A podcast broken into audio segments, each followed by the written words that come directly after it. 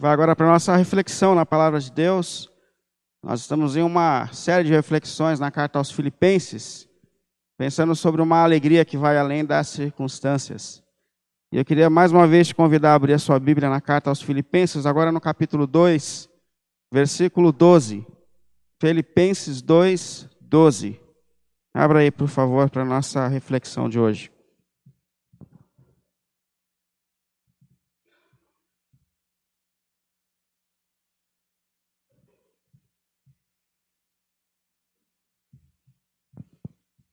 Filipenses 2, 12.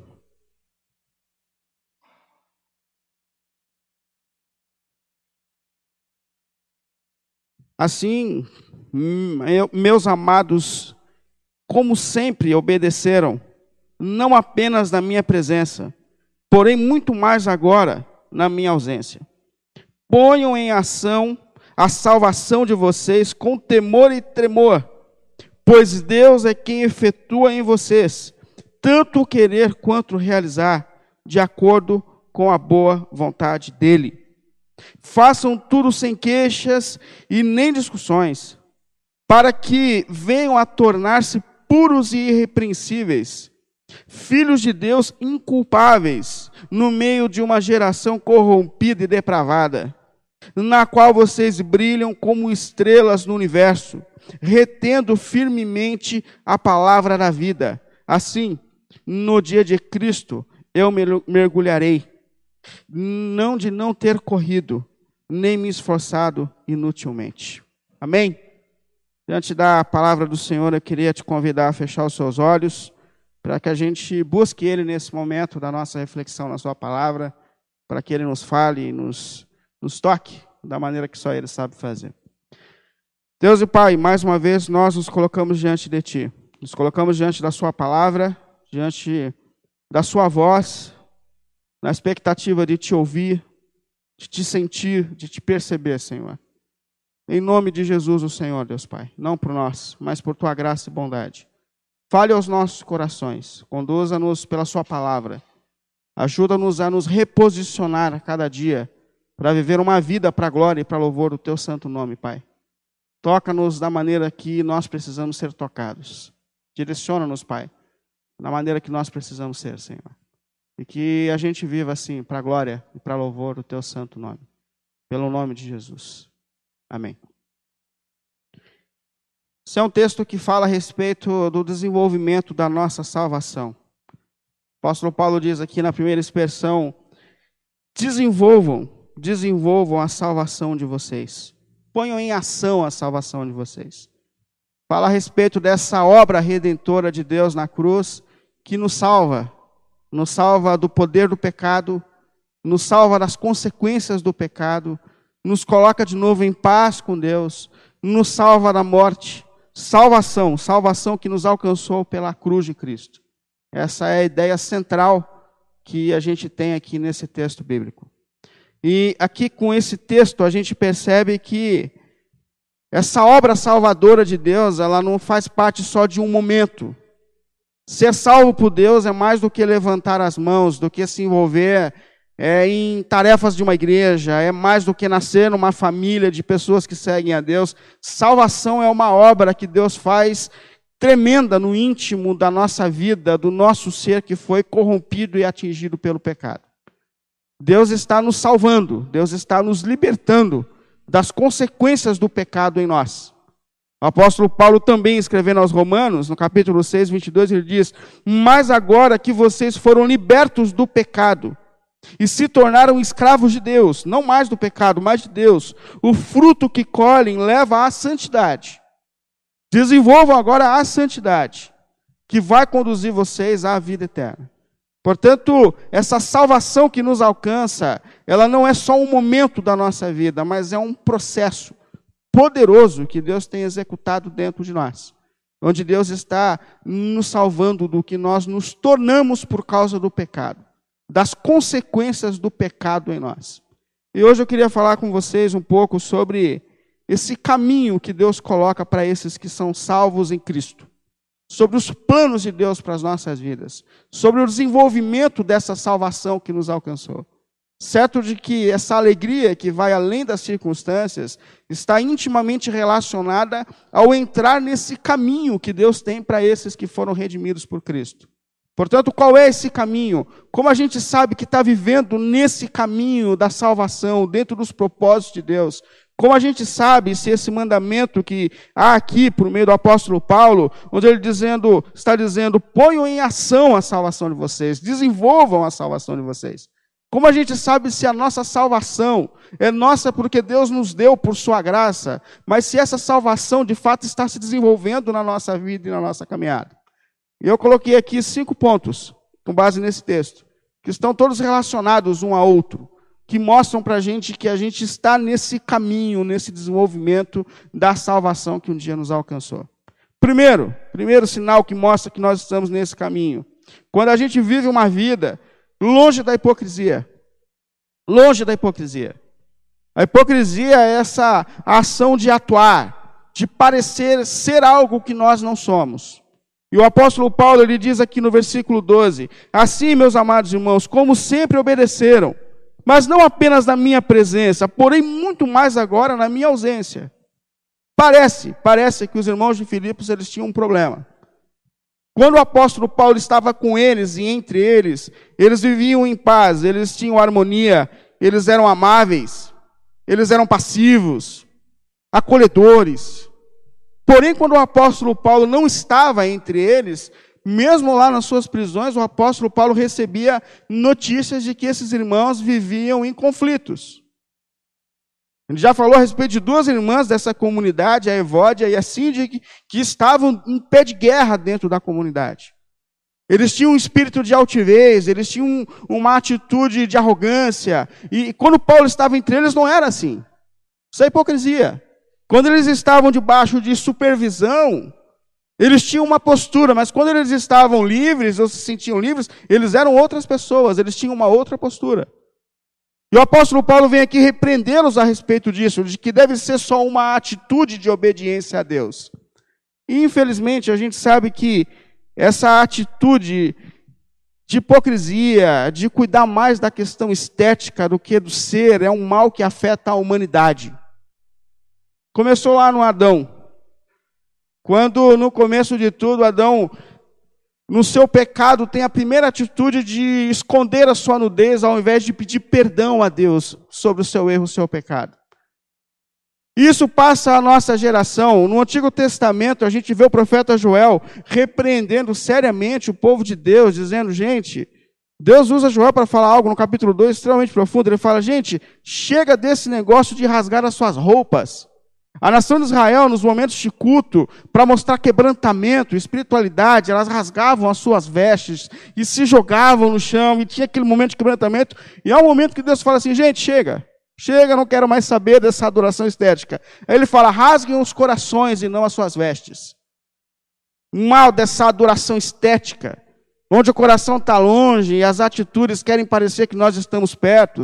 É, Jesus, quando entra na história, ele repreende seriamente os religiosos da sua época a respeito dessa hipocrisia. E Jesus advertiu os discípulos dele, dizendo: gente, foge disso. Foge disso, de querer colocar suas ofertas diante das pessoas. Foge desse negócio de querer parecer uma pessoa de oração aos olhos humanos. Vá para o teu quarto secreto e deixa o teu pai te ver em secreto. É outro caminho. Foge disso. Foge disso. E a gente vê que o apóstolo Paulo, mais uma vez, exortando as pessoas a respeito desse mesmo problema. Não cuidem só quando vocês estão sendo supervisionados, mas que a santificação de vocês seja algo integral. Quando estão debaixo dos olhos ou não. E não tem como a gente negar que essa, esse dual, dualismo, essa hipocrisia, essa dupla personalidade chega forte também à nossa geração.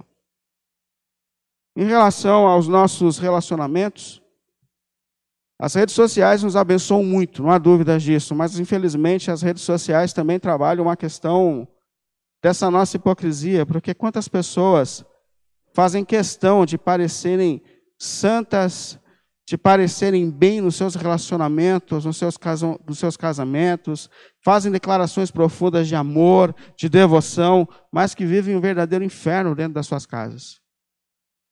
Quantas pessoas se colocam em redes sociais como se estivessem felizes satisfeitas, mas na verdade estão lutando profundamente contra a depressão, tristeza profunda. Por isso que eu acho muito mais coerente as pessoas que são capazes de admitir que não estão bem, que dizem eu não estou bem, do que essas que tentam fingir que estão bem quando não estão. Quantas pessoas ou quantas vezes nós mesmos temos essa hipocrisia na questão da nossa caminhada espiritual? Parecemos bem, mas o nosso coração está muito longe de Deus. A nossa vida de intimidade está completamente longe de Deus. E a questão é quando se trata da nossa caminhada espiritual, não faz sentido essa hipocrisia. Porque a obra que Deus tem feito em nós, ela é de dentro para fora. Ela começa no íntimo.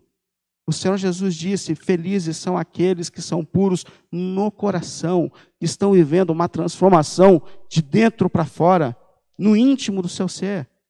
Felizes esses que estão sendo transformados de dentro para fora.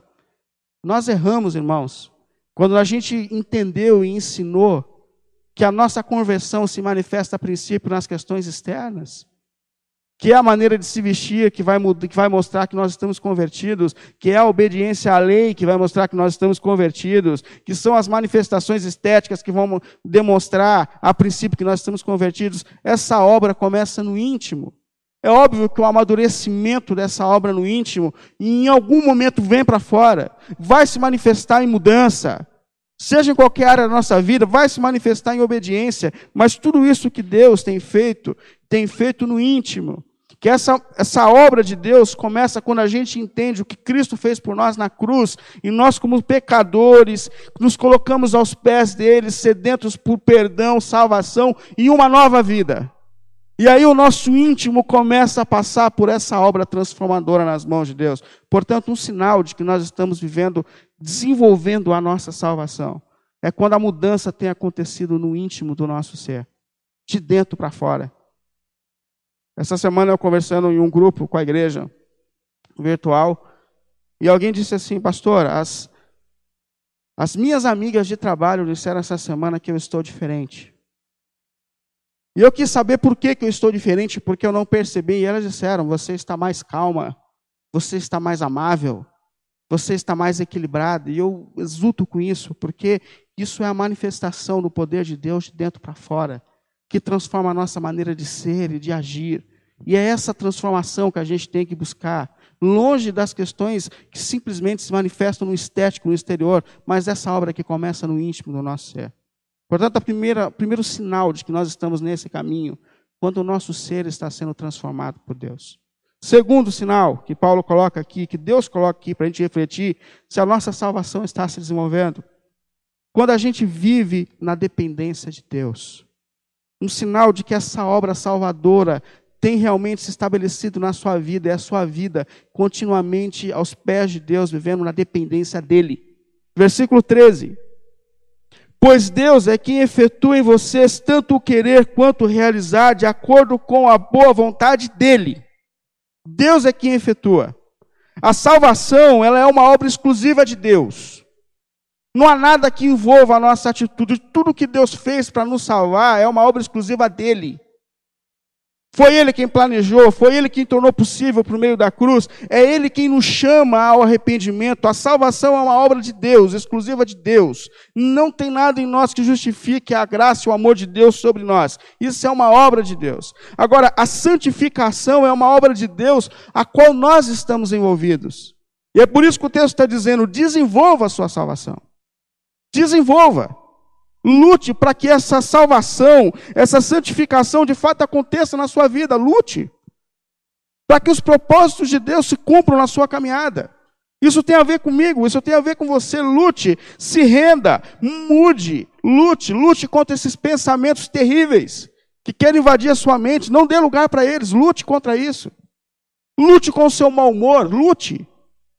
Quantas vezes eu paro no meio do dia e eu percebo que eu não estou bem, eu estou mal-humorado, eu estou com. Quando o dia está cinza, o coração está cinza. Antigamente eu me deixava levar por esse sentimento, ia me contaminando com esse mau humor, com esse estado. Hoje eu paro e falo: opa, para aí. Esse negócio não é de Deus. Lute contra isso. Lute, lute com a sua tristeza. Lute com o seu desânimo. Lute. Desenvolva a sua salvação.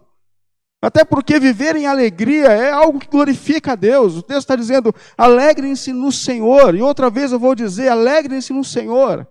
Alegrem-se no que o Senhor fez por você. Alegre-se no amor de Deus sobre a sua vida. Alegre-se no fato de que Deus está perto de você. Alegre-se com o fato de que você tem vida eterna em Cristo Jesus. Alegre-se, lute contra o seu desânimo, lute, alegre-se no Senhor. Desenvolva a sua salvação. Lute contra o seu materialismo. Lute, lute contra a sua língua. Lute, lute. Desenvolva a sua salvação. Mas ele diz: lute na dependência de Deus. Por quê? Porque é Deus quem atua em vocês, tanto no querer quanto no efetuar. Lute, lute aos pés de Deus, lute junto com Deus, lute diante de Deus. Porque só Deus é capaz de transformar os seus desejos e as suas ações. Irmãos, a gente, por nós mesmos, por nossas forças, por nossa capacidade, nós não conseguimos nada. Jesus disse: sem mim nada vocês podem fazer. Nós somos completamente dependentes de Deus. Essa natureza corrompida e atingida pelo pecado, ela é terrível.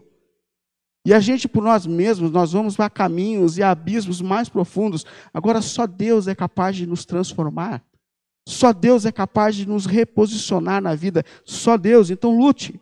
Lute na dependência de Deus. Essa semana, quando eu estava refletindo sobre essa pregação, fazendo essa pregação, em um momento eu parei e coloquei na minha rede social que viver em oração não é um sinal de que nós somos fortes e espirituais. Viver em oração é um reconhecimento de que nós somos fracos e carnais e completamente dependentes de Deus. Lute, lute aos pés de Deus. Lute reconhecendo a sua dependência de Deus. Lute reconhecendo que só Ele é capaz de transformar e de colocar sua vida diante dos planos dele. Lute, mas lute na dependência dele. Quanto mais a gente vive na dependência de Deus, quanto mais a gente caminha e reconhece o quanto nós somos dependentes de Deus, mais é sinal de que essa salvação de fato está nos alcançando e transformando a nossa vida e a nossa história. Segundo sinal, quando a gente vive continuamente dependente da mão e da ação de Deus, é um sinal de que nós estamos desenvolvendo a nossa salvação. Terceiro, terceira evidência. Quando a gente faz tudo o que faz com o nosso coração. Isso é um grande sinal de que nós estamos realmente entendendo e desenvolvendo a salvação que nos alcançou. Quando a gente faz com tudo aquilo que há no nosso ser. Versículo 14. Apóstolo Paulo diz aos irmãos de Filipos, capítulo 2, versículo 14: Façam tudo sem queixas e sem discussões. Parece que os irmãos de Filipos eles faziam. Eles ajudavam, eles limpavam a igreja, eles serviam os necessitados, eles lembravam do que estavam, dos que estavam afastados. Os irmãos eles faziam. Mas eles reclamavam. A irmã Evódia chegava mais cedo na igreja e dizia assim: Eu vou dar uma limpada nessa igreja, porque se depender da síndica, a igreja vai virar uma bagunça. A irmã síndica ligava para o irmão que estava afastado, para a irmã que estava afastada, mas ela dizia assim: Eu vou ligar, porque se eu não ligar, ninguém liga. Então eu preciso fazer, porque já que ninguém faz, então eu vou ter que fazer. Então eles faziam, mas eles faziam reclamando, eles faziam se queixando. Faziam, faziam assim. Eu lembro de um de um irmão que ele dizia: Olha, é, eu espero o dia que alguém vai provar para mim que o sábado não precisa ser guardado. Eu espero esse dia. Porque eu tenho um comércio, o dia que eu puder abrir o meu comércio vai ser uma alegria, eu preciso ganhar dinheiro. Então, mas eu estou aqui com a Bíblia, a Bíblia fala que não pode, ninguém me prova o contrário, então eu continuo fechando o meu comércio. Mas o dia que alguém me provar, eu, mas ninguém me provou até agora. Ele morreu sem ninguém provar. E a gente gostava dessa fala dele. Mas na verdade está errado, porque no reino de Deus só faz sentido quando é feito do coração. Porque o que a gente faz no reino de Deus não é troca. Não é para alcançar a salvação. O que a gente faz no reino de Deus é uma resposta ao amor à graça que um dia nos alcançou. Nós já fomos salvos, irmãos. Nós já fomos salvos pelo sangue de Cristo na cruz do Calvário. Ele já nos libertou da condenação e do juízo eterno, nós já estamos salvos. E tudo que nós fazemos a partir de agora é uma resposta à compreensão desse amor e dessa graça que um dia nos alcançou. Guardar a lei de Deus é uma resposta de amor a Deus, ao seu amor que nos alcançou. Parar no dia do sábado é parar para ter tempo com esse Deus que me redimiu e me salvou. Dar os meus dízimos, as minhas ofertas, não é uma moeda de troca diante de Deus. Como eu já vi gente dizendo, primeiro Deus seu dízimo, depois você coloca Deus na parede. Não, não. Colocar quem na parede? Do Senhor é a terra, do Senhor é os céus, do Senhor é tudo. E tudo que vem sobre nós é graça, é bondade. Tudo que nós trazemos aos pés de Deus é um, é um reconhecimento da graça e do amor que nos alcançou. Portanto, se há algum gesto em você, se há algo que você faz, mas não há coração, repense, porque se a salvação alcançou a sua mente e o seu coração, tudo o que você fizer vai ser uma resposta ao amor e à graça de Deus que nos alcançou. Não façam se queixando. É melhor não fazer, é melhor não fazer. Mas se você fizer, faça com o seu coração, como uma resposta ao amor e à graça que um dia alcançou a sua vida, a sua história. Terceiro sinal, quando a gente faz o coração. Quarto, penúltimo que eu coloquei aqui. Sinal de que a gente tem caminhado no desenvolvimento da nossa salvação. Quando a gente começa a fazer a diferença no mundo. Versículo 15 é um versículo bastante importante desse texto, 2,15. Para que venham a tornar-se puros e irrepreensíveis, filhos de Deus inculpáveis no meio de uma geração corrompida e depravada, na qual vocês brilham como estrelas no universo. Percebe que esse texto aqui, ele faz um forte contraste entre aqueles que já foram alcançados pela graça de Deus, que foram salvos por Deus, e entre aqueles que ainda não foram salvos.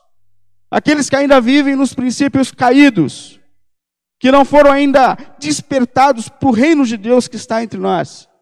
Mas a esses, Deus está dizendo, há uma expectativa.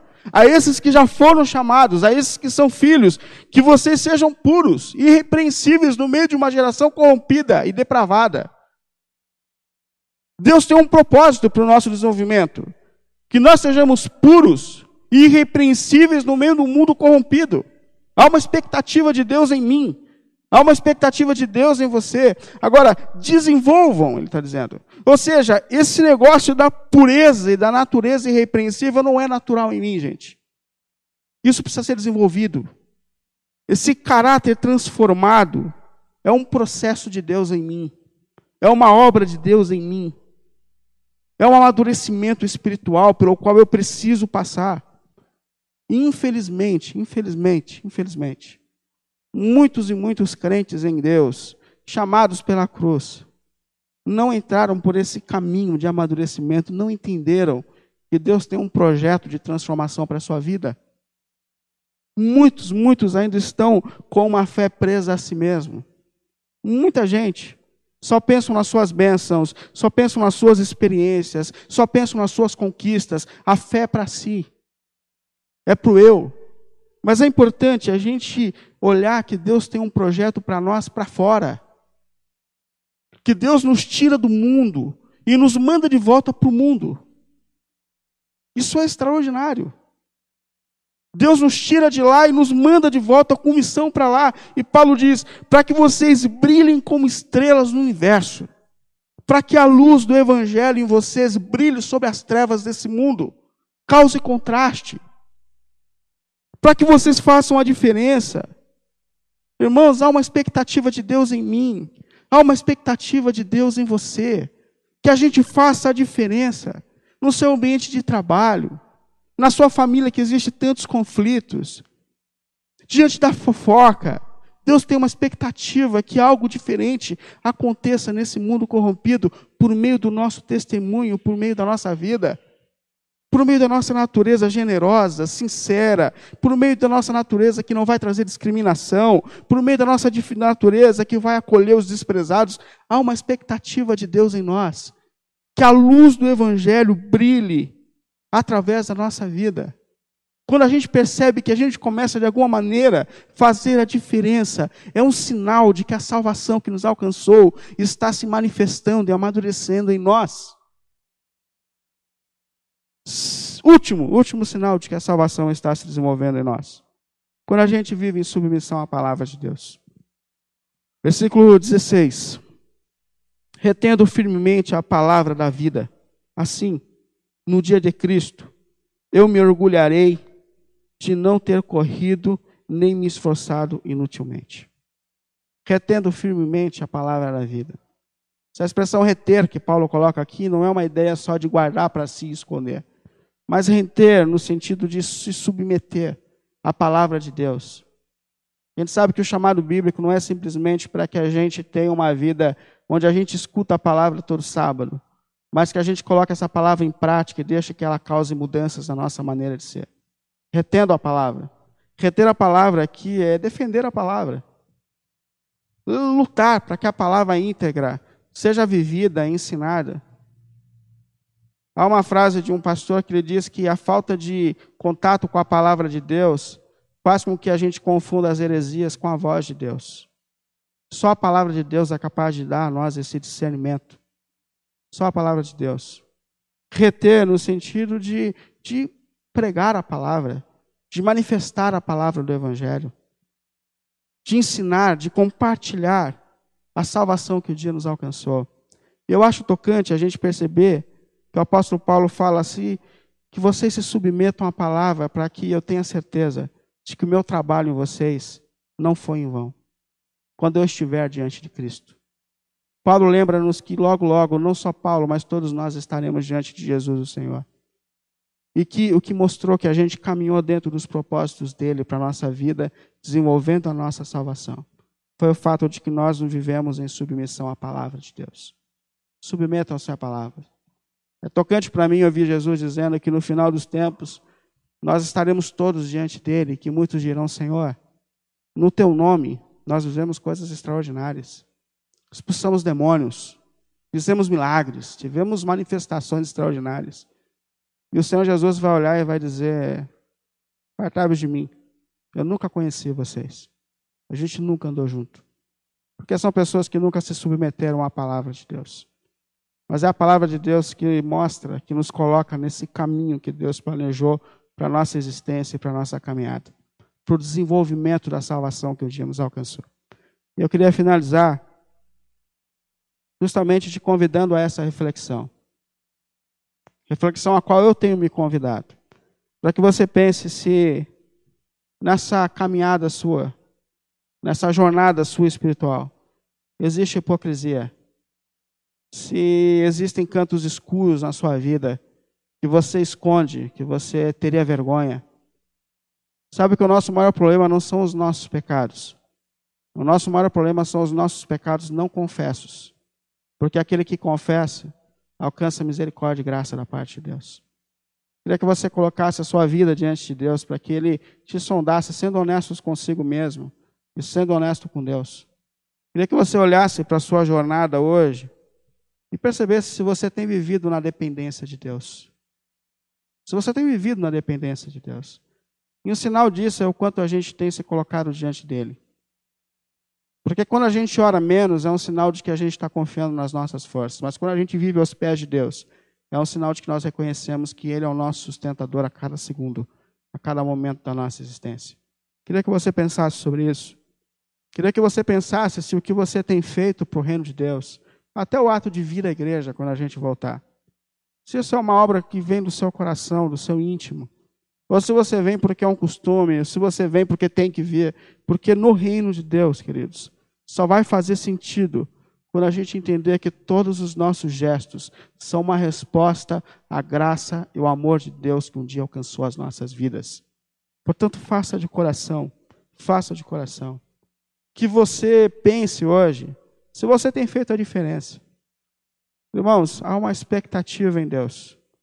Há uma expectativa em Deus de que a gente faça a diferença.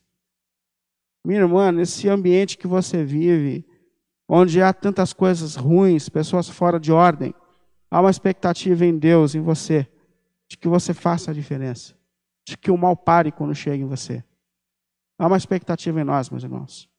Que a gente mostre a luz do Evangelho os nossos princípios transformados pela palavra de Deus e pela salvação que um dia nos alcançou. Eu quero que você pense. Pense se você tem se dedicado a viver segundo a palavra de Deus. Não sejam apenas ouvintes, mas sejam praticantes da palavra. Eu acho extraordinário Paulo dizer: desenvolvam a salvação de vocês com temor e tremor. Com temor e tremor. Temam e tremam diante do fato de que Deus te salvou temo e tremo diante da realidade de que Deus, o Deus dos céus e da terra, o Criador de todas as coisas, Ele está agindo em você. Pense nisso, Deus dos céus e da terra, Ele está agindo em você. Temam e tremam, desenvolvam diante dessa realidade de que Deus está em você com temor e temor. Tremam diante disso. Deus está em você, Deus está lutando por você, Deus está lutando dentro de você, Deus está lutando com você. Então desenvolva temor e tremor, lute para que a salvação se desenvolva na sua vida. Tremam diante dessa realidade, de que o Deus dos céus e da terra fez o que fez para te salvar. E de que esse Deus dos céus e da terra está em você, agindo, te transformando, te levando à imagem de Cristo. Temam e tremam. Temam e tremam. Eu espero muito que o projeto de Deus se concretize na nossa vida e na nossa caminhada, para a glória de Deus, para a libertação do nosso ser, para a nossa salvação plena. Se você ainda não entrou nesse caminho de colocar suas vidas nas mãos de Cristo, para que Ele te transforme, eu tenho certeza que Deus quer fazer uma obra poderosa e transformadora na sua vida. Coloque a sua vida diante de Deus, para que Ele possa também agir em você e te transformar. E se você já colocou, que a sua vida e a sua salvação se desenvolva, se desenvolva para a glória de Deus, que está em nós, agindo em nós. Pelo nome de Jesus. Amém? Vamos orar? Deus dos céus e da terra, Deus que nos sustenta a cada momento, Deus que um dia nos chamou pela cruz para viver uma vida para a glória e para louvor do teu santo nome, em nome de Jesus, Pai. Nós nos colocamos diante de ti, Senhor. Nós nos quebrantamos diante de ti, Senhor. E pedimos que por tua graça, Senhor, o Senhor que um dia começou uma obra poderosa na nossa vida e na nossa história, Senhor, pela cruz de Cristo, Senhor, venha concretizar essa obra em nós, Pai, pelo nome de Jesus, Senhor. Pelo nome de Jesus, Pai. Livra-nos de toda hipocrisia espiritual, Senhor. Ajuda-nos a ter uma vida de integridade diante de Ti, Senhor. Onde a gente te busque com os nossos corações. Onde nós sejamos diante de Ti honestos, Senhor, conosco mesmo e contigo, a respeito das nossas lutas ainda não vencidas, Senhor. Livra-nos dessa hipocrisia, Senhor. Olha para dentro de cada um de nós. Sonda-nos, Senhor. Sonda-nos, Senhor. Ajuda-nos a temer e a tremer diante dessa realidade. O Deus dos céus e da terra está agindo em nós. Está transformando a nossa vida. Está transformando a nossa história. Oh, Deus querido, ajuda-nos a temer e a tremer diante do sacrifício de Cristo na cruz do Calvário para nos redimir e nos libertar, Senhor que esse amor e essa graça que o Senhor manifestou de forma tão poderosa sobre nós nesse tempo, Senhor, nos alcance, nos transforme, nos faça manifestar a luz do Evangelho em nós, pelo nome do Senhor Jesus, para que essa alegria verdadeira enche o nosso coração e as nossas mentes. Em nome de Cristo. Amém. Amém. Deus te abençoe.